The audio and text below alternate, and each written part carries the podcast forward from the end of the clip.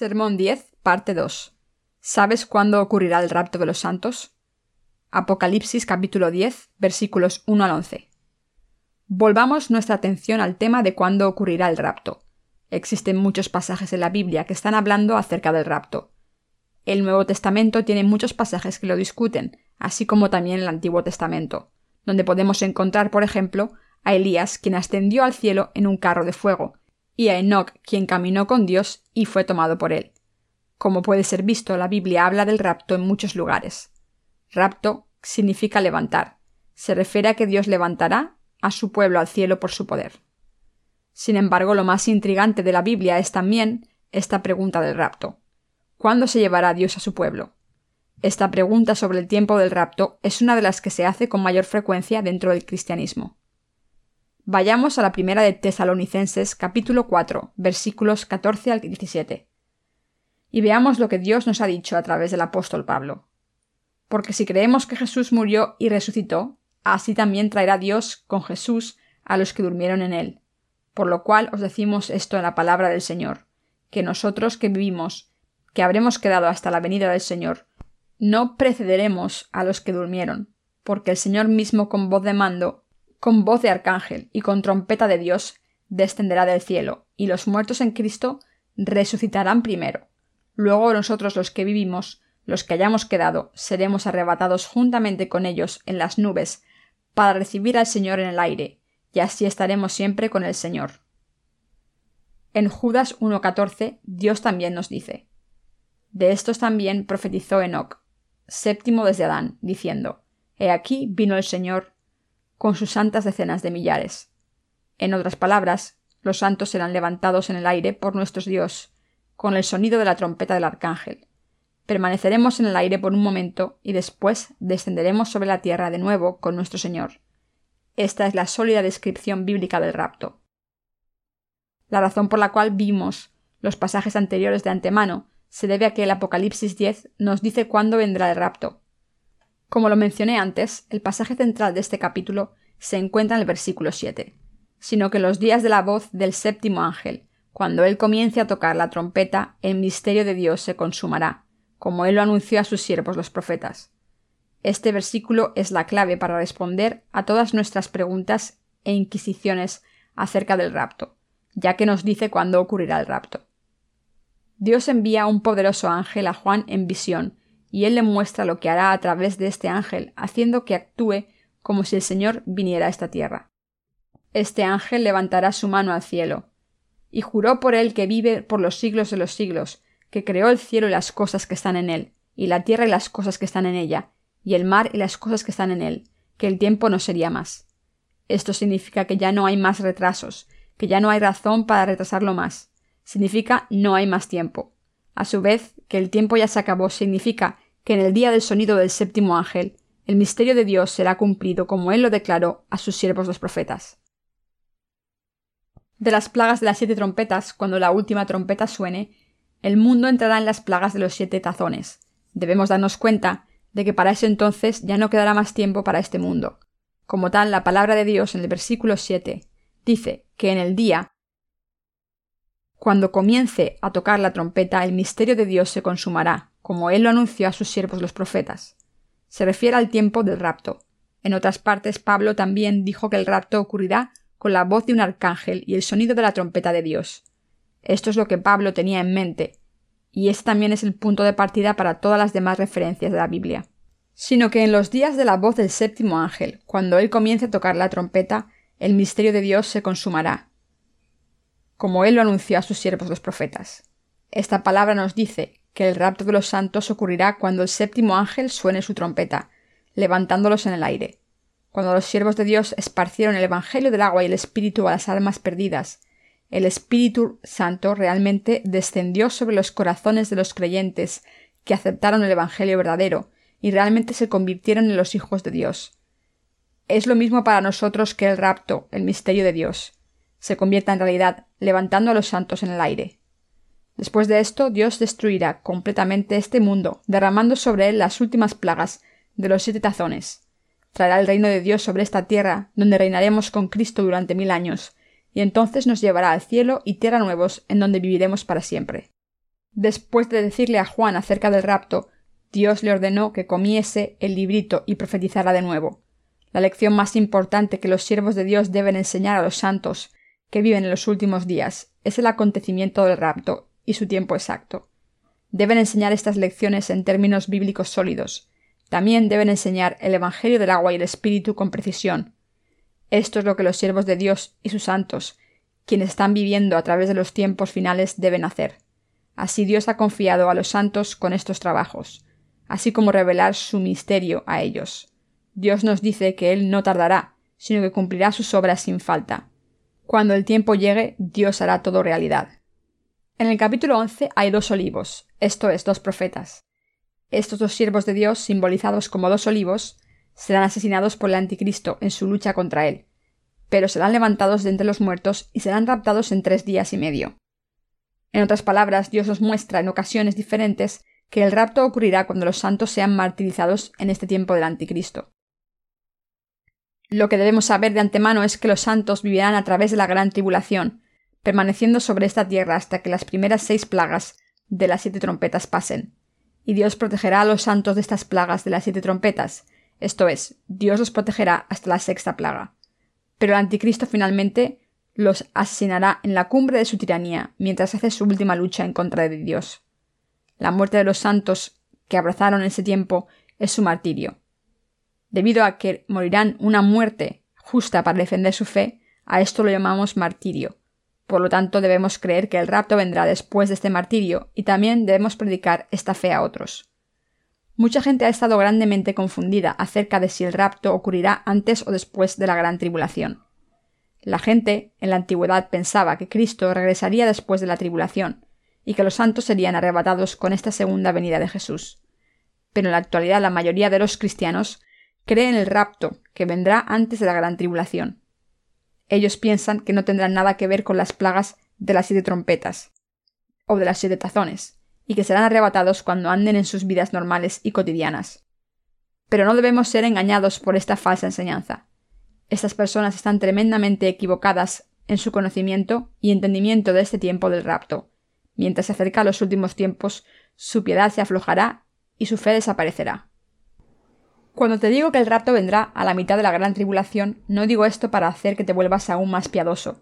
Yo solo quiero que tengas un claro entendimiento sobre el tiempo del rapto y huyas de la falsa enseñanza del rapto pretribulación, ya que en el versículo 7 Dios nos dice en detalle, sino que en los días de la voz del séptimo ángel, cuando él comience a tocar la trompeta, el misterio de Dios se consumará, como él lo anunció a sus siervos los profetas. Cuando las plagas de los siete tazones sean derramadas, no como las siguientes plagas de las siete trompetas, serán derramadas una tras otra continuamente. Nosotros los santos debemos darnos cuenta de esto.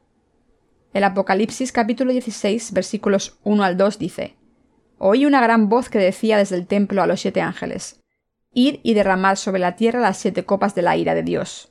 Fue el primero y derramó su copa sobre la tierra, y vino una úlcera maligna y pestilente sobre los hombres que tenían la marca de la bestia y que adoraban a su imagen al derramamiento seguido de los tazones que quedan, le sigue entonces esta primera plaga, como si las plagas están en un modo de piloto automático, con los siete ángeles vaciando sus tazones uno seguido del otro, sin ningún sonido de trompeta ni nada más. En otras palabras, al derramar los siete tazones seguidos, Dios destruirá completamente este mundo. ¿Por qué? Porque todo terminará con el derramamiento de las plagas de los siete tazones, las cuales juntas están todas incluidas en la plaga de la séptima trompeta. Cuando las plagas de las siete trompetas son traídas, existen por lo menos unas pausas entre una plaga y la siguiente, pero con las plagas de los siete tazones no existe tal pausa. Debido a que estas plagas de los siete tazones están reservadas para el momento final, después de que las plagas de las siete trompetas son traídas en su orden, cuando la última trompeta finalmente suene, el mundo cambia a un nuevo nivel total, en donde todo terminará. Es por eso que Apocalipsis capítulo 11 versículos 15 al 18 menciona el séptimo ángel tocó la trompeta y hubo grandes voces en el cielo que decían Los reinos del mundo han venido a ser de nuestro Señor y de su Cristo, y Él reinará por los siglos de los siglos. Y los veinticuatro ancianos que estaban sentados delante de Dios en sus tronos se postraron sobre sus rostros y adoraron a Dios, diciendo Te damos gracias, Señor Dios Todopoderoso, el que eres y que eras y que has de venir, porque has tomado tu gran poder y has reinado. y se airaron las mansiones, y tu ira ha venido, y el tiempo de juzgar a los muertos, y de dar el galardón a tus siervos los profetas, a los santos y a los que temen tu nombre, a los pequeños y a los grandes, y de destruir a los que destruyen la tierra. Aquí se dice que cuando el séptimo ángel tocó su trompeta, fuertes voces fueron oídas diciendo Los reinos del mundo han venido a ser de nuestro Señor y y Él reinará por los siglos de los siglos. Pero no se menciona ninguna plaga. ¿Por qué? Porque inmediatamente después del sonido de la séptima trompeta no le siguió ninguna plaga, sino el rapto. Dios resucitará y arrebatará a los santos, a ambos aquellos que vivan sobre la tierra y aquellos que ya estén durmiendo, y cuando su rapto termine, Él derramará las plagas de los siete tazones y destruirá el mundo completamente. Si queremos descubrir exactamente cuándo ocurrirá nuestro rapto, solo tenemos que ver la palabra de Dios que se encuentra en el Apocalipsis capítulo 10, versículo 7 el misterio de Dios ciertamente concluirá en este tiempo, como él lo declaró a sus siervos los profetas. El misterio de Dios aquí se refiere al rapto, no de alguien, sino de todos los santos. Aquí presento otro pasaje para un entendimiento claro y una fe correcta. Nuevamente la Biblia dice, He aquí os digo un misterio, no todos dormiremos, pero todos seremos transformados. En un momento, en un abrir y cerrar de ojos, al la final trompeta, porque se tocará la trompeta y los muertos serán resucitados incorruptibles, y nosotros seremos transformados. Primera de Corintios 15, 51 al 52. ¿Acaso la Biblia no dice claramente que la resurrección de los santos tendrá lugar con la última trompeta?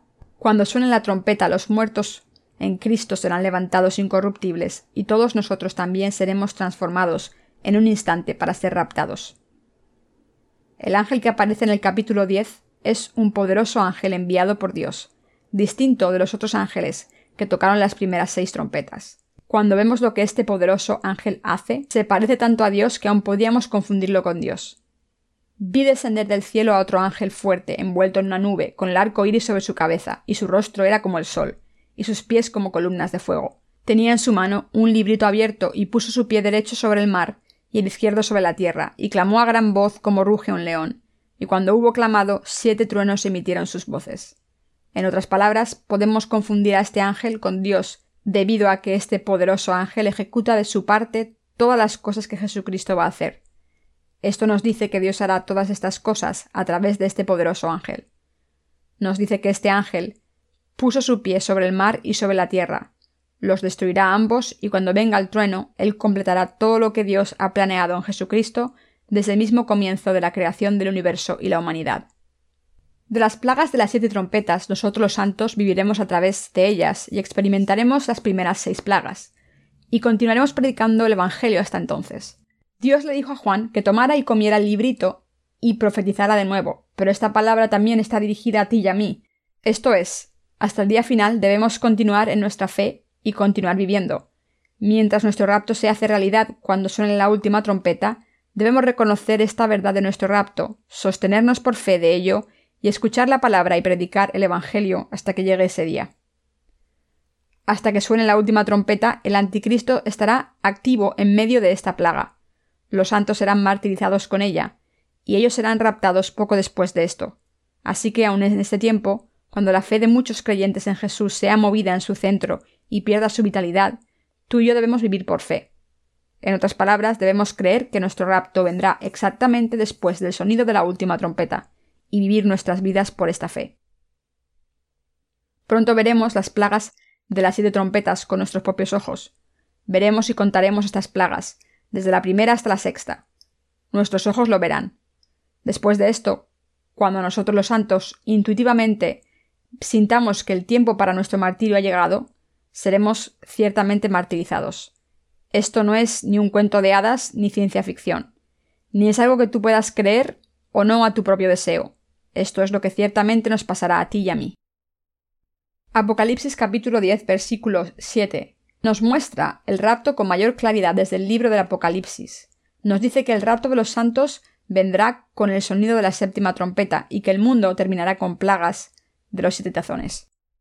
Después de arrebatar a los santos, Dios llevará a todo el mundo a su terminación, cuando todos los santos sean raptados, ellos alabarán al Señor en el aire. Pero sobre esta tierra las plagas de los siete tazones serán derramadas, destruyendo completamente al mundo. Y cuando terminen las plagas de los siete tazones, los santos descenderán sobre la tierra renovada con el Señor, y el reino del milenio, el reino de Cristo, entonces será construido sobre esta tierra. La mayoría de los cristianos de hoy principalmente apoyan el rapto pretribulación, y en la actualidad algunos de ellos han ido tan lejos hasta abogar por el amilenialismo, esto es, que no existe tal cosa como el reino del milenio. Entonces, ¿no es una realidad el reino del milenio? Existen muchos que creen esto en estos días. Algunos de ellos, que ministran en algunas de las iglesias más grandes de Corea, aún declaran que todo en el Apocalipsis, desde la marca del 666 hasta el rapto, no es un hecho, sino solo un símbolo. Como nuestro Señor preguntó una vez, cuando el Hijo del Hombre venga, ¿hallará fe en la tierra?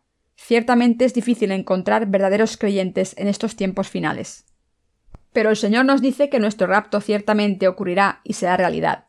Cuando seamos raptados nos encontraremos con el Señor en el aire y le alabaremos a Él. Se ocupará de nosotros y seremos confortados por Él. Y regresaremos a esta tierra nuevamente con Él. Llegando al milenio viviremos nuestras vidas en nuestros cuerpos resucitados y transformados, en medio de todo lo que será renovado desde nuestras vidas cambiadas hasta nuestras nuevas bendiciones. Viviremos en tal gloria vestidos por Dios. Tú y yo debemos vivir con esta fe y con esta esperanza, y cuando termine el reino del milenio, entraremos al cielo y tierra nuevos, y reinaremos con Cristo por siempre, en honor y gloria eterna. Cuando entremos al reino del milenio y al cielo y la tierra nuevos, todos los ángeles serán nuestros siervos. A quienes pertenecen todos los seres celestiales, todo el mundo creado por Dios y Jesucristo, y todo lo que hay en él, todo será nuestro. Es por eso que la Biblia dice que aquellos que heredarán todas las cosas son los santos. Debido a que tú y yo somos los santos que nacimos de nuevo por el Evangelio del agua y el Espíritu, somos los herederos de Dios y coherederos con Cristo, quien heredará todas las cosas. Como tal, tú y yo debemos vencer las dificultades sobre esta tierra por fe y perseverar mirando al día de nuestra herencia.